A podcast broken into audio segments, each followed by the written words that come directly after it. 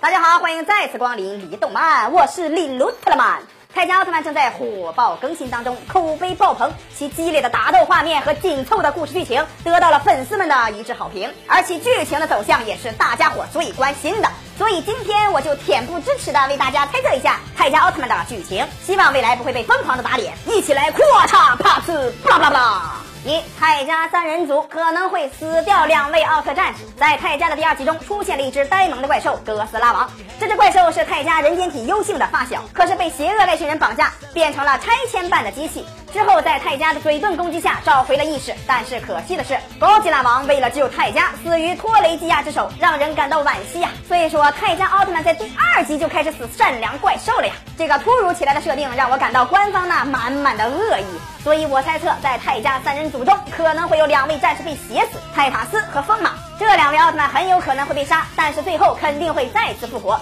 就像终极赛罗警备队那样，不是被泰迦复活，就是被泰迦奥特曼的奶奶奥特之母复活，重温昭和经典套路。二，泰迦变成黑暗奥特曼，这个奥特曼变成黑暗形态的梗，官方真的是屡试不爽啊！无论是迪迦、赛罗、欧布还是捷德，黑暗奥特曼的诞生证明观众非常喜欢这个套路，所以在泰迦奥特曼中被黑化的可能性也是非常大的。首先，大家都不知道托雷基亚是为何变成黑暗奥特曼的，所以很有可能有一股黑暗的力量控制着托雷基亚，而这股黑暗的力量也会慢慢的腐化其他的奥特曼。泰迦最有可能被黑化，所以很有可能会上演这样一个剧情：托雷基亚被泰迦击败，其体内的黑暗力量脱离身体，寻找更强大的寄生体。泰迦因为击败了托雷基亚，所以被选中。之后，泰迦就变成了黑暗奥特曼，杀掉了自己的朋友泰塔斯和风马，使故事剧情走向高潮。这两种猜测，大家是否认为会发生呢？如果有不同的见解的话，可以在下方留言讨论哦，说出你精彩的猜测吧。咱们评论区再见。